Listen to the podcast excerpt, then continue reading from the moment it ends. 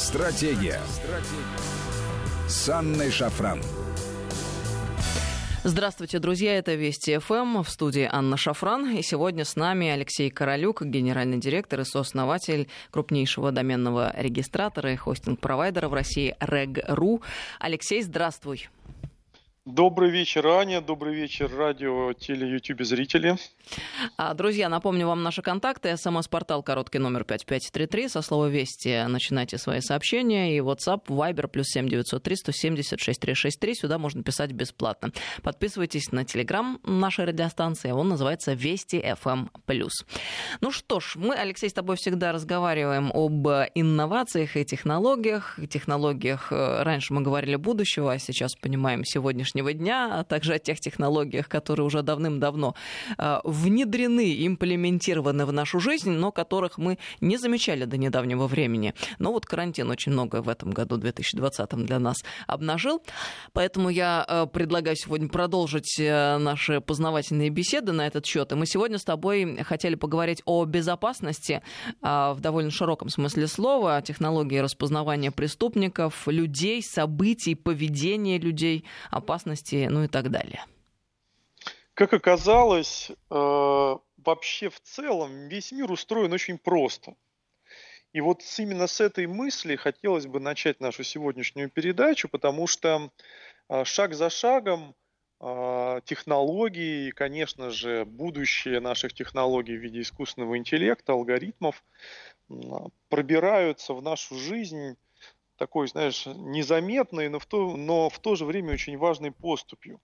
А как они это делают? Давай зададимся этим вопросом. Почему э, мы в каждой из отраслей, которые мы прикасаемся, видим а, вот эти новации со всех сторон, появляющиеся алгоритмы, а, технологии искусственного интеллекта. За счет чего это происходит?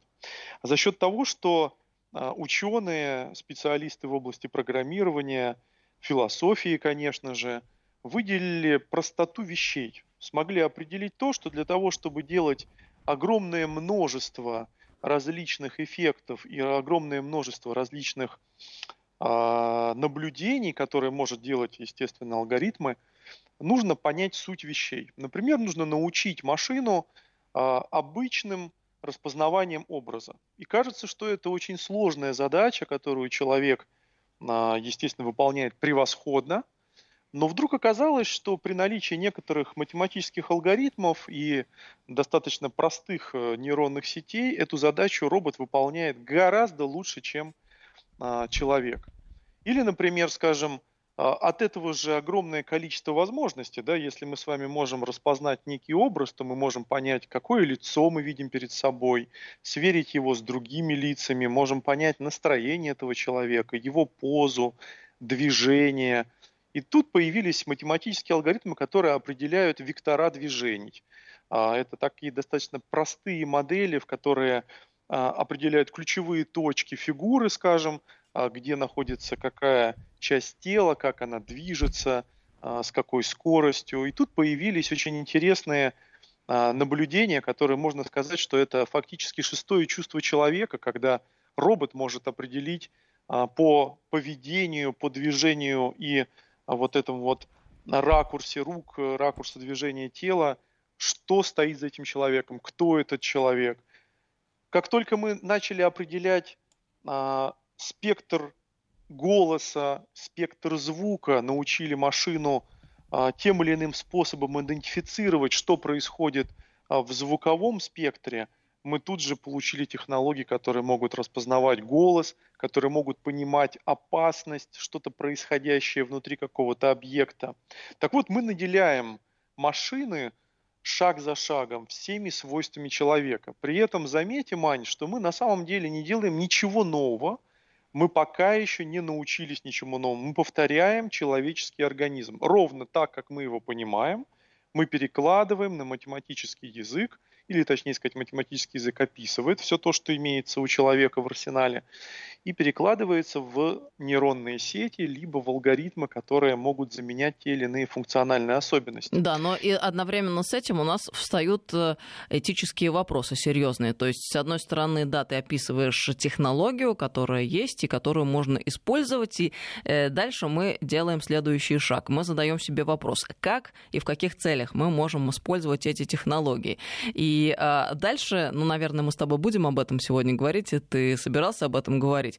А, например, понимаем, что можно таким образом преступников ловить, с одной стороны, да, а с другой стороны, а, точно так же а, понимаем, что а, эти технологии, внедренные в нашу повседневность без нашего спроса, тем самым а, вводят в наш обиход а, в общем-то, презумпцию виновности. Почему? Потому что э, мы существуем в таком правовом поле, которое во многом эти вопросы не регулирует. И я уверена, что эти технологии уже во многом запущены и действуют. Мы об этом не подозреваем, и на многих из нас есть очень много разной информации, и не думаю, что это кому-либо сильно понравится. Ну, если отвлечься от этой темы и представить там самую обычную историю из нашей э, вот э, из наших будней, э, например, когда вам вдруг раздается звонок, а это, к сожалению, все чаще и чаще происходит, к вам обращаются по имени общ, обществу, знают о вас там какую-то информацию и начинают вам предлагать самые разные услуги, в которых вы не нуждаетесь. Или вы только что зашли на сайт, просто там посмотреть, что есть, и вышли с него. И вам тут же звонят и говорят, вы только что были на нашем сайте, чем мы вам можем помочь, почему вы ушли и так далее. Вообще серьезно? Вы на самом деле вот считаете, что это нормально? Вообще-то это вторжение э, в частную жизнь. И я считаю, что это серьезное вообще-то правонарушение. Я давала вам свой номер телефона, я давала вам разрешение мне звонить. В обычной жизни, ну, это норма этики, норма поведения, спрашивать разрешение, можно ли позвонить. И мы, как обычно, вот не даем э, телефоны наших друзей, товарищей, кому бы то ни было, без разрешения этих людей.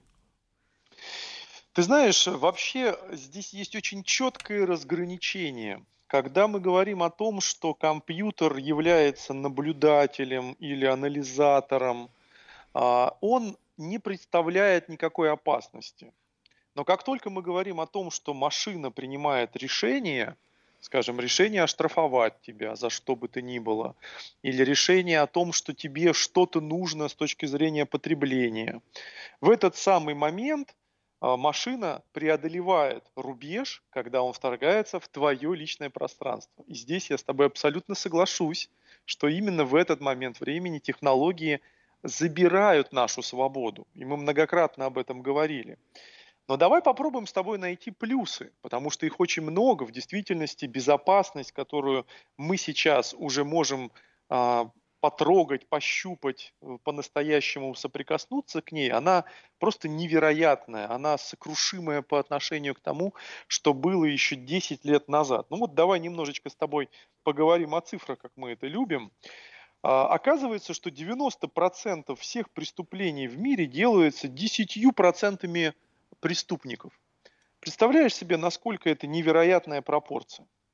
А вот как только мы ввели, и не только мы, я говорю не только про Москву, Российскую Федерацию, но и про многие другие страны, а сейчас эксперименты в области искусственного зрения проходят почти по всему миру – и в Индии, и в Китае, и в США, в России, и в Европе повсеместно. Это абсолютный тренд. Появляются, как вы знаете, миллионы камер. Например, в Китае их на сегодняшний день уже больше 200 миллионов. В Москве который является лидером всего-навсего 200 тысяч, но надеюсь, что появится больше. В любой точке мира, как только появляются системы видеонаблюдения, моментально преступность сокращается до 40%.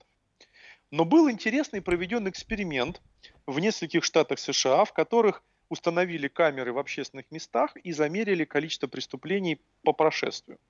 Оказалось, что там, где культура и э, камеры были установлены, культура людей и камеры были установлены публично, э, градус э, общественного напряжения и количество преступлений в этом месте резко сокращалось.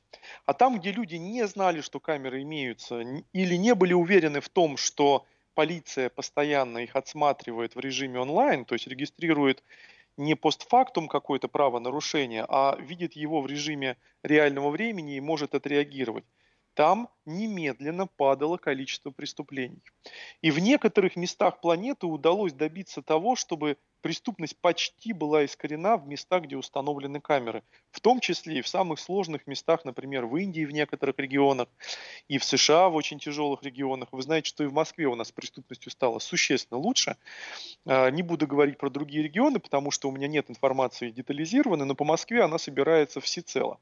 Даже так я вот... не поняла еще раз, Алексей. Ты сказал, что там, где люди знали, что камеры установлены, а, там а, ситуация была лучше, а там, где не знали, ты сказал, преступность э, свелась практически к нулю. Я что-то, извини, не понимаю этого там, противопоставления. Где знали, что камеры установлены открыто и были уверены в том, что полиция смотрит в режиме реального времени, преступность сокращалась стремительно. Если камеры были спрятаны, и люди еще не имели в культурном коде понимания, что за ними смотрят постоянно – преступность не сокращалась. То есть фактически очень важным является знание людей о том, что за ними смотрят. Ань, и это ключевой вывод. Как только мы знаем, что за нами смотрят, мы начинаем вести себя правильным образом в соответствии с культурно-социальным кодом. Но я вот здесь да. тут же хочу еще одну ремарку сделать.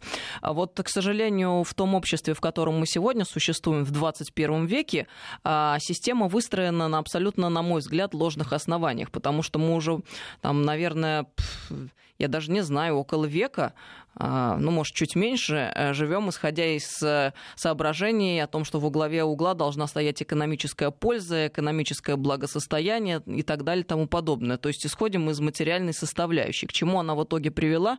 К резкому падению вообще в принципе всего того, что мы в общем и целом можем обозначить как морально-нравственное начало. И э, в итоге мы сегодня наблюдаем ситуацию, в которой почему-то резко растет агрессия, резко растет конфликтность в обществе, увеличивается количество разводов, а, люди а, разучились фактически адекватно общаться друг с другом. Э, то есть вот в любом случае вот это вот уровень а, там, гармоничных взаимоотношений, он э, резко довольно снизился. И почему? Вот я просто призываю на этот момент обратить серьезное внимание, потому что если следовать твоей логике, а твоя логика, она э, логика вот того самого нового технологичного э, общества, да, э, которое выстраивает себя вокруг э, вот экономики, технологий, экономической пользы и вот этих вот соображений. Да, получается, что совершенно правильная дорога идти этим путем, давайте будем внедрять технологии, наблюдать друг за другом, наблюдать за всеми, когда мы знаем об этом, когда мы не знаем об этом, наблюдать за нами в туалете, во время занятий любовью и так далее и тому подобное. И тогда нам кажется, может показаться, да, что что вдруг жизнь резко улучшится, потому что люди будут бояться э, совершить правонарушение. Но я хочу здесь вот что заметить. Боязнь и страх – это э, не тот фундамент, на котором можно в э, отдаленно, там, на отдаленную перспективу там, выстраивать э, государство, да, или э, там, строить общество, потому что это э, очень шаткое такое начало, страх. Есть совершенно другие основания, на которых общества э, выстраивались на протяжении там, тысячи, тысячелетий, и, и люди действовали. Это, извините меня, э, как не патетично звучит, но все-таки ценности, я прошу прощения, духовные, да, и морально-нравственные основания. И сегодня почему мы удивляемся тому, что коррупция резко растет, что преступлений много, что мошенничество, их количество возросло? Да потому что люди перестали читать книги. Они не знают художественные произведения, которые являются достоянием человечества, в которых описываются вот те самые непреложные истины. Они в совокупности своей утратили ту самую религиозность, потому что, по сути дела, человек, в принципе, всегда религиозен, но это другой вопрос даже если он считает себя атеистом, он в этот момент религиозен, потому что его религия атеизм. Так вот, а, когда он утрачивает истинные а, морально-нравственные вот эти вот основания, в этот момент начинается деградация общества в целом. А мы почему-то решили пойти по пути технологичности и думаем, что это нам в перспективе может принести какое-то благоденствие. Но нет, не принесет, потому что если мы дальше будем идти этим путем и развивать это начало, то люди будут деградировать все больше и больше, уходя от э, каких-то духовного, от духовного понимания, да, духовных оснований в сторону материаль, материального, да, и, э, то есть, если у тебя нет понятия, грубо говоря, о добре и зле, ради чего ты должен поступать правильно, хорошо, по-доброму? Ну, в принципе, не ради чего. Тебя, конечно же, в этот момент может остановить только видеонаблюдение или какие-то другие технологии. Но если бы э, человек был воспитан в традициях того, что есть хорошо и плохо, это, может быть, и э, помогло нам избежать той самой ситуации, в которой все мы становимся, в общем-то, потенциальными преступниками, когда за нами без нашего спроса начинают следить. Ты знаешь, Ань, дело в том, что признаками нашего времени является сумасшедшая просто скорость изменений, которые происходят с нами – и человечество, оно, в принципе, обладая фантастическими параметрами гибкости, конечно же, способно в такой скорости изменений жить, но, наверное, мы находимся в постоянном состоянии дискомфорта. И дискомфорт этот связан с огромным количеством выбора, с которым мы сталкиваемся ежедневно. А, времена прошедшие не имели такого большого выбора ни в чем, ни в количестве еды, ни в количестве контактов с другими людьми, ни в количестве выбора любых потребительских вещей. И со всем этим общество сталкивается. И, конечно же, ты права, что это вызывает фантастический стресс у людей, и от этого очень сильно, порой э, бурно возникает неопределенность в умах, особенно неокрепших.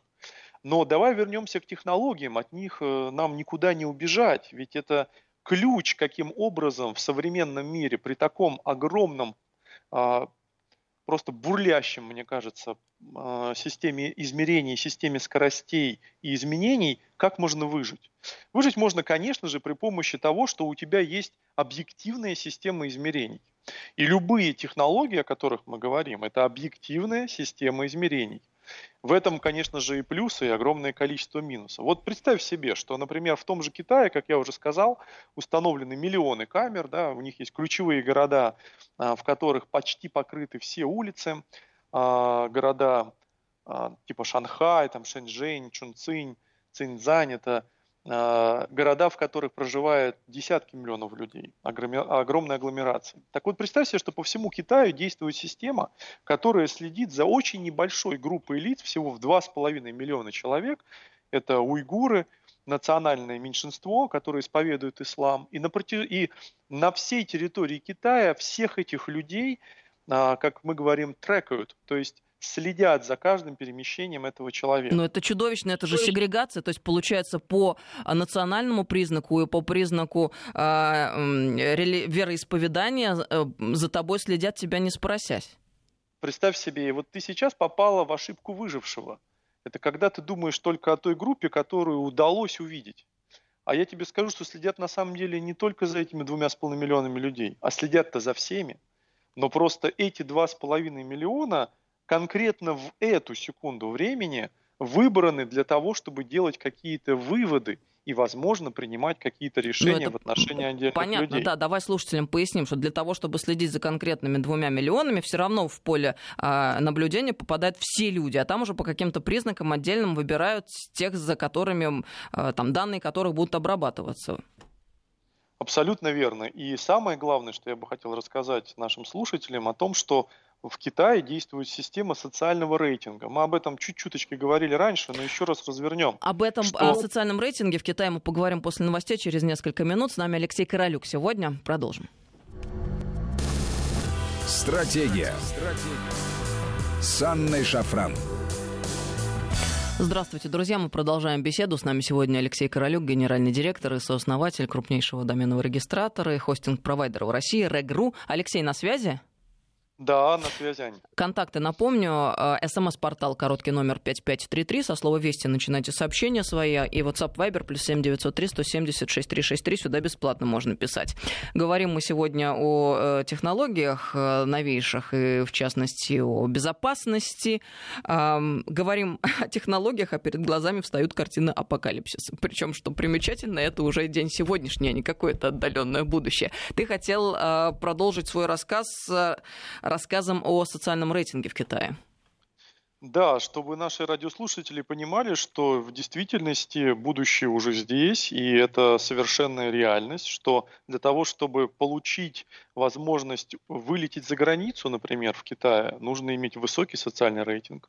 Чтобы получить выгодную ипотеку, нужно иметь высокий социальный рейтинг. Чтобы пойти на престижную работу, высокий социальный рейтинг – и вы удивитесь, чтобы найти пару внутри а, систем знакомства а, в интернете, тоже нужно иметь высокий социальный рейтинг, и это одна из функций, которая позволяет ограничивать выборку себе партнера. Какой кошмар. Не это ли счастье?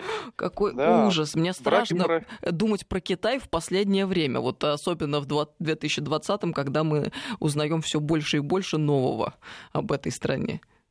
Ты знаешь, мне кажется, что фантазия, она безгранична, и повторюсь, что она основывается на очень простых вещах, как говорится, на примитивах. Вот как только а, человечество научилось заставлять роботов распознавать какие-то образы или фиксировать наши перемещения, отсюда пошла фантазия. А что, если человек был здесь, то кто он? А что, если он ходил вот этим путем? то можно ли на него рассчитывать. Э, сразу же возникают эффекты статистические на больших массах, которые рассчитаны, и делаются из этого далеко идущие планы. И суть вообще этого процесса, как мне кажется, в том, что вот сейчас мы находимся действительно в переходе между а, до технологической эры, когда не было компьютеров и не было подобных технологий, и технологической эры, в которой мы вступили и сейчас активно движемся. Но вот поверь мне, Ань, что поколение, которое сейчас только родилось, а уж тем более, которое родится у детей наших детей, оно будет воспринимать текущую систему отношений, текущую систему технологий их проникновения в нашу жизнь абсолютно естественно. Они не будут себе представлять, как это мы жили до этого, что у нас не было даже мобильного телефона или не было возможности узнать, надежная ли Анна Шафран в социальном рейтинге или ненадежная. Алексей, но это вовсе не говорит о том, что э, наши дети или дети наших детей э, будут как-то иначе относиться к повседневному человеческому общению. И слава богу, вот карантин показал, что то самое молодое поколение, про которое мы думали, они все в гаджетах и в интернете, они э, в итоге восстали э, из-за этого дистанционного обучения, и мы видим одно за другим появляющиеся открытые письма студентов вузов, которые э, не хотят учиться дистанционным образом и говорят о том, что это некачественное обучение, которое не дает всего того спектра и объема знаний, умений, навыков, которые должны бы студенты получать, то же самое со школьниками, которые уже хотят пойти в школу. Вот не надо только обманывать себя, что распространенность э, технологий в нашей повседневности, она каким-то образом э, будет преломлять сознание человека и превращать его постепенно из человека в киборга. Нет человеческое начало — это и есть человеческое начало. И я убеждена, а, преодолеть это никак не получится. Конечно, есть у отдельных групп лиц такие планы устроить нам то самое будущее с повальной сегрегацией, как сейчас в Китае, потому что социальный рейтинг это и есть сегрегация, надо называть вещи своими именами. Когда человек э, четко, там, как люди структурированы да, по социальным группам, им э, одно можно, другое нельзя и так далее. Это сегрегация. Вообще-то это фашизм, честно говоря, мне кажется. Вот э, очень близко к тому. И это не тот мир, в котором мы хотели бы жить. И если человечество сейчас э, хочет, ну не человечество, да, а кто-то, отдельные люди, которые э, рулят некоторыми процессами, э, хотят, чтобы мы сделали шаг туда, вот в эту пропасть, то они будут разочарованы очень скоро. У них ничего не получится, потому что люди просыпаются. Неизбежность только этим словом можно характеризовать зависимость человека от тех эндорфинов, которые мы получаем при взаимодействии с компьютерными системами, с интерфейсами.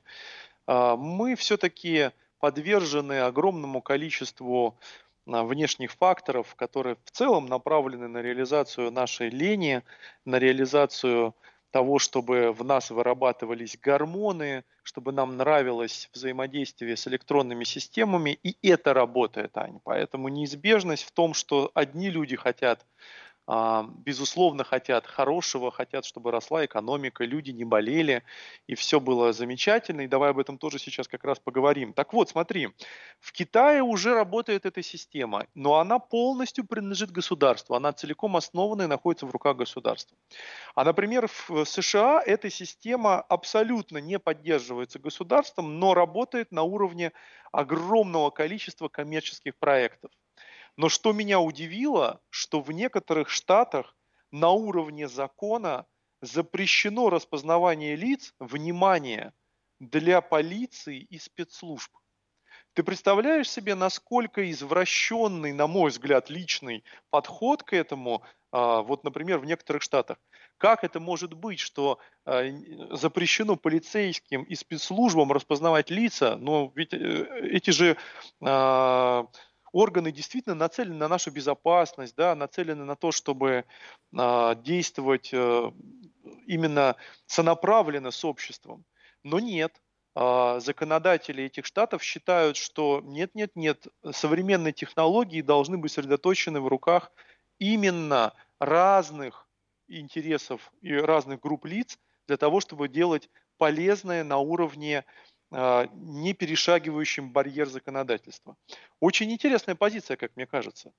Но мы здесь должны помнить точно mm-hmm. так же, что, например, такие товарищи, как э, э, господин Сорос, такие товарищи, как господин Сорос хорошо сказал, вчера мы про него рассказывали в нашем эфире, ему накануне 90 лет стукнуло. А, так вот, э, он хоть и как бы свободный бизнесмен, но с другой стороны понятно, что сотрудничает и с Госдепом, и с американскими спецслужбами. Так что это а, довольно а, такое наивное представление говорить о том, что, мол, правоохранительным органам и спецслужбам в Америке нельзя, а бизнесу, обычным компаниям можно. Просто американцы грамотно здесь поступают и а, умело маскируют э, те действия, которые им нужны, вот таким вот образом. Но при этом ты не представляешь, как повезло темнокожим женщинам, потому что в большинстве своем система распознавания лиц – их детектят неверно. Можешь себе представить, Аня? Ну, а где же тот самый всесильный искусственный интеллект, о котором ты нам рассказываешь? О, о котором Он, видимо, своих не распознает. А еще интересный момент в том, что Европа, не, не хотя поняла ввела... этого оборота, Алексей, что значит своих не распознает? Ну, ты знаешь, это есть такая шутка в интернете, что искусственный интеллект э, и бог всемирного разума, он все-таки чернокожий. А, знаешь, э, ученые же говорят, что Адам, он чернокожий. А, все, вот. я поняла. И поэтому Это своих в тренде Black Lives Такая Matter, да. Интернетовская шутка в нашем офлайновом с тобой эфире. Так вот, GDPR, который был принят в 2018 году, это закон, действующий в Евросоюзе, чтобы наши слушатели а, представляли, о чем идет речь. Представляете себе, он почти на 10 лет отстает от законодательной базы большинства штатов США. То есть настолько Европа отстает в части законотворчества, что э, мы на данный момент времени уже в некоторых параметрах использования искусственного интеллекта и э, алгоритмических моделей сильно выигрываем. Так вот, э, GDPR в Европе является сдерживающим фактором, и там технологии развиваются сильно медленнее. И вот тут, Ань, как раз я с тобой, наверное, соглашусь, что это является следствием очень интересной политики США, которая повлияла на принятие этого закона и, а, знаете, как толкала его принятие на территории Европейского Союза очень активно именно в той форме, в которой сейчас этот закон появился. А он сдерживает очень сильно экономику Европы. Прям вот это видно невооруженным взглядом. Но если поговорить с вами, давайте поговорим просто о том, что свобода наша, она ведь не только на государственном уровне регулируется и не только вообще как-то имеет отношение к государству, она имеет отношение прежде всего к нам с вами. Алексей, Мы... я прошу прощения, я вот думала сделать ремарку, не сделать, э, пойти вперед, все-таки сделаю. Ты сказал э, такую фразу сейчас, э, очень сильно сдерживает экономику Европы. Я просто вот не согласна с таким тезисом, и особенно... Э, так обращаю на это внимание в последнее время. Почему? Потому что нам все рассказывают про экономику и про то, что все должно быть сосредоточено вокруг экономики. И в конечном счете мы приходим к тому, что э, человек где-то на 135-м месте находится, а экономика вот должна быть на первом. Так я хотела бы тут сказать, что, вы знаете, порнография так может сильно двинуть экономику. Или если, например, разрешат э, педофилию, ее сделают легальной, и опять же порнографическая э, индустрия может так сильно шагнуть вперед и такие доходы принести. Проституция может принести доходы огромные, работорговля может огромные доходы. Так двинет экономику. Мне просто, честно говоря, чем дальше, тем э, все неприятнее слышать о том, что э, надо что-то делать ради того, чтобы росла экономика. И вот когда мы говорим о социальном рейтинге в Китае, который тождественен, на мой взгляд, конечно, сегрегации абсолютной, это же способствует развитию экономики, в частности, да? Но мы же должны ответить для себя на вопрос, а чего мы хотим? Экономики или какого-то а, человеческого, точнее, будущего с человеческим лицом, живой настоящей жизни? Извините. Ань, лич, лично я хочу качество жизни, а экономика является проекцией качества жизни общепризнанными системами измерений. Но мы с, а вот когда не согла... никогда не сойдемся, потому что качество жизни, ты понимаешь, оно э, невозможно то самое настоящее без э, культуры. А у нас культура ушла вообще на тысячный план, про нее никто не говорит. Как раз-таки культура, она делает человека человеком. А без Невозможно культур... удержать культуру, не имея инструментов распространения знаний. Так вот, экономика, в моем понимании, Ань, это как раз те самые корпорации международные, такие как Facebook, такие как Google, она, они же Alphabet, да? А ты серьезно такие считаешь, как... что Google э, распространяет знания? Прошу прощения, на срочная новость. 32 россиянина, которые были задержаны на территории Беларуси, в настоящее время находятся в России, Генпрокуратура Российской Федерации. Все, мы дальше двигаемся и беседуем. Ты серьезно считаешь, что Facebook и Google Абсолютно. распространяют знания? Они они не просто распространяют знания, они являются инструментом, средой, когда знания распространяются с невероятной скоростью. О, я здесь и с тобой, алгоритмы и коренным скорость, образом которая... не согласна. Они распространяют а, прежде всего fake news, обрывки какие-то поверхностные а, суждения, а, знания, которые знаниями не являются, и вообще ничего общего ни с наукой, ни со знаниями ни Facebook, ни Google не имеют, конечно. Э, Очень знания, они в книгах, в монографиях, в научных трудах, в университетах, в школах. Вот где знания. Там находится примитив. Ты серьезно а, сейчас? Абсолютно. Все то, Какой что является ужас. острием науки, все патенты, все разработки, все будущее знание, объединяющее весь мир, на секундочку, Google единственная технологическая платформа, которая обладает знаниями обо всех патентах, обо всей технической и научной Скажи, переписке. пожалуйста, а патенты и техническая всем... переписка, она откуда берется? В недрах Фейсбука, что ли, в переписке между аккаунтами? следствием доступности информации. Как только человечество преодолело барьер доступности информации, не просто ножками к ограниченному количеству книжечек в библиотеке, а немедленно со скоростью поисковой машины доступ к любому знанию в мире.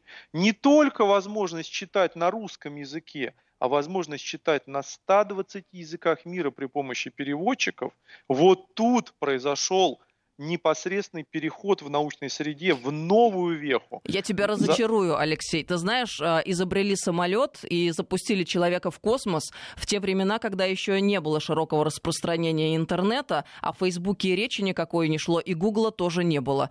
Между тем, как-то, ты знаешь, доковыляли. А в тот момент, когда появился Google и Facebook, люди начали говорить очень криво-косо, а, перестали а, владеть литературным языком на должном образе, подростки начали испытывать серьезные проблемы в социальном общении и прочее, прочее, прочее. Перестали читать а, книги в оригинале а, «Война и мир» в 16 страницах, чтобы побыстрее, или фильмец посмотреть. Вот к чему мы пришли. Э, к человеку, который а, как бы должен был бы быть развитым, но на самом деле деградирует постепенно. Почему? Потому что у него атрофируется способность потреблять те самые знания и анализировать анализировать с тем, чтобы потом становиться творцом. Я вообще с тобой здесь в корне не согласна, но это чудовищно то, что ты говоришь. Для того, чтобы изобрести колесо, достаточно одного неандертальца. Для того, чтобы э, придумать вакцину от действующего ныне коронавируса, необходимо целое сообщество ученых, которые трудятся сообща. Задачи за последние сто лет выросли в сложности в сотни раз. Любая любое действие, которое необходимо совершить сейчас людям науки или инженерам, в 100, а то и более раз сложнее, чем те задачи, которые мы ставили перед собой, ну или решали, если быть точным, а, несколько десятилетий Я назад. тебя разочарую. Сложность Вообще задач задачи, они всегда выросла. одни и те же, они всегда сложные, и э, наука с ними справлялась и продолжается справляться. Уж Facebook и Google никакого отношения не имеет к действительно серьезным научным задачам. Я прям э, с- смотрю и вижу, как э, физики или те люди, которые занимаются космической наукой, благодаря Фейсбуку вдруг приходят к каким-то открытиям. Ну, Алексей, ты вообще... Могу тебя расстроить, но одна из последних новостей, которую я рассказывал, это изобретение новых антибиотиков. Сделали это специалисты компании Google, MIT университета и совсем не специалисты а, в области здравоохранения, программисты. Теперь мне очень интересно посмотреть, кто будет пользоваться этими антибиотиками и как они будут работать. Вот пусть эти программисты из Гугла и пользуются этими антибиотиками. Мне спасибо, я уж как-нибудь по старинке из э, э, рук нормальных ученых академических, которые в нормальных фармакологических компаниях работают. То же самое, как я никогда и ни в коем случае не пойду ни к стоматологу, ни к хирургу на операцию, которую закончили дистанционным образом в ВУЗ. Главное не обижать фармацевтов, которые сейчас икнули в этот момент времени, потому что все современные разработки стоят огромных денег и требуют огромных инвестиций с точки зрения компьютерной и машинной работы, и, конечно же, программистов, алгоритмиториков, статистов и так далее. Потому что все, что сейчас производится, это все продукт а, машинных вычислений. И без этого невозможно, Ань. Просто невозможно. Невозможно найти новые материалы, новые химические соединения.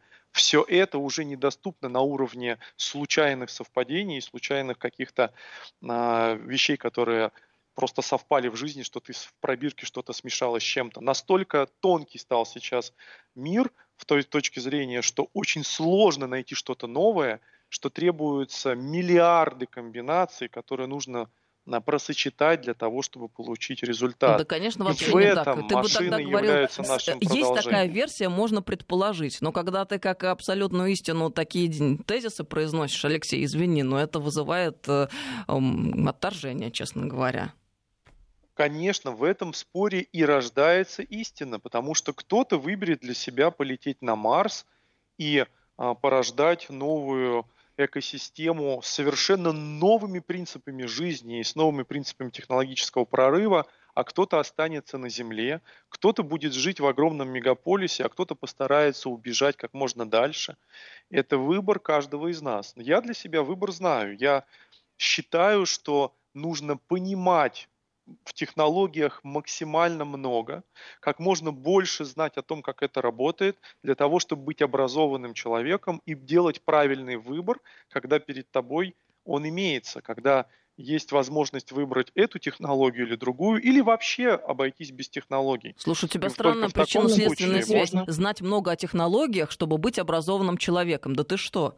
Это образованный человек может делать какие-то выводы, те ли или иные, о технологиях, об их полезности или бесполезности. Ну ты что, Если Алексей? у тебя нет выбора, и ты должна сесть за поисковую строку в любой поисковой системе, если ты будешь примитивно и набирать просто в поисковой строке, то ты увидишь тот выбор, который за тебя сделала поисковая система. Так не У надо в поисковой системе искать знания. Это А надо быть если- дурачком, чтобы в поисковой системе искать знания. Ну, тебе в Википедию он предоставит. Посмотри, зайди в Википедию, что там про Крым написано, какова его история и чей он. И это что, означает, что это абсолютно объективные данные, те, которыми следует руководствоваться, что ли?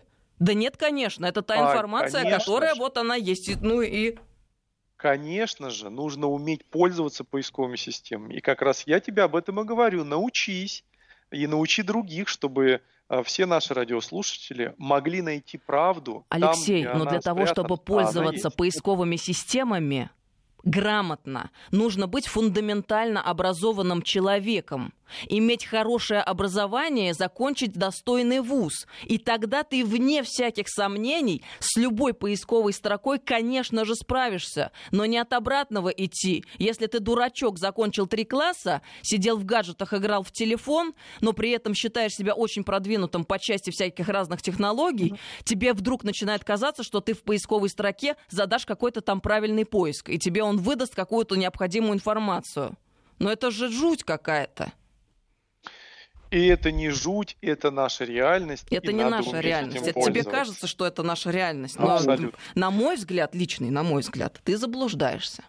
88% населения нашей страны бывают в интернете ежемесячно. Да, и это никак это не статистика. говорит о том, что мы дебилы, которые согласны перейти э, строем в тот мир, который ты нам предлагаешь. Да, мы просто пользуемся этим как удобным инструментом. Том, надо пользоваться, уметь, и мы должны наших слушателей заклинать и говорить им о том, чтобы они учились. Конечно, надо учиться и фундаментальному образованию, но в то же время нельзя забывать о том, что если не быть современным человеком, не знать о принципах работы, не понимать, как это вообще в принципе взаимодействует с человеком, насколько это опасно, безопасно, как правильно искать, как правильно действовать, то ничего не поможет выжить, Ань. Как раз и будет тот самый эффект, о котором ты говоришь. Придется слепо доверять машинному выбору. И вот тут как раз машина сделает за тебя тот самый выбор, о котором ты как раз и говоришь, что он неправильный. И я с тобой соглашусь. Потому что машина – это лишь продолжение общества. Ведь помнишь, последний раз мы с тобой обсуждали на нашей крайней предыдущей передаче о том, что Microsoft закрыла своего, закрыла своего чат-бота, потому что он при общении с людьми начал ненавидеть по расовому признаку, любить Гитлера и делать нехорошие вещи у себя в фантазиях. Вот так люди обучили этого несчастного искусственного интеллекта, когда он стал общедоступным. Общество является прародителем признаков и принципов работы искусственного интеллекта. Ну вот мне кажется, что продолжая твою логику, мы неизбежно приходим вот к тому моменту, против которого мы восстали недавно, к формированию продвинутого потребителя, а не к человеку-творцу и создателю чего-то нового. И надо вот быть очень внимательным на мой взгляд, с этими моментами. Алексей, спасибо тебе большое за беседу. Мы должны уже заканчивать. Алексей Королюк, Королюк э, генеральный директор и э, сооснователь компании Регру был с нами сегодня. Спасибо. Стратегия. Стратегия. С Анной Шафран.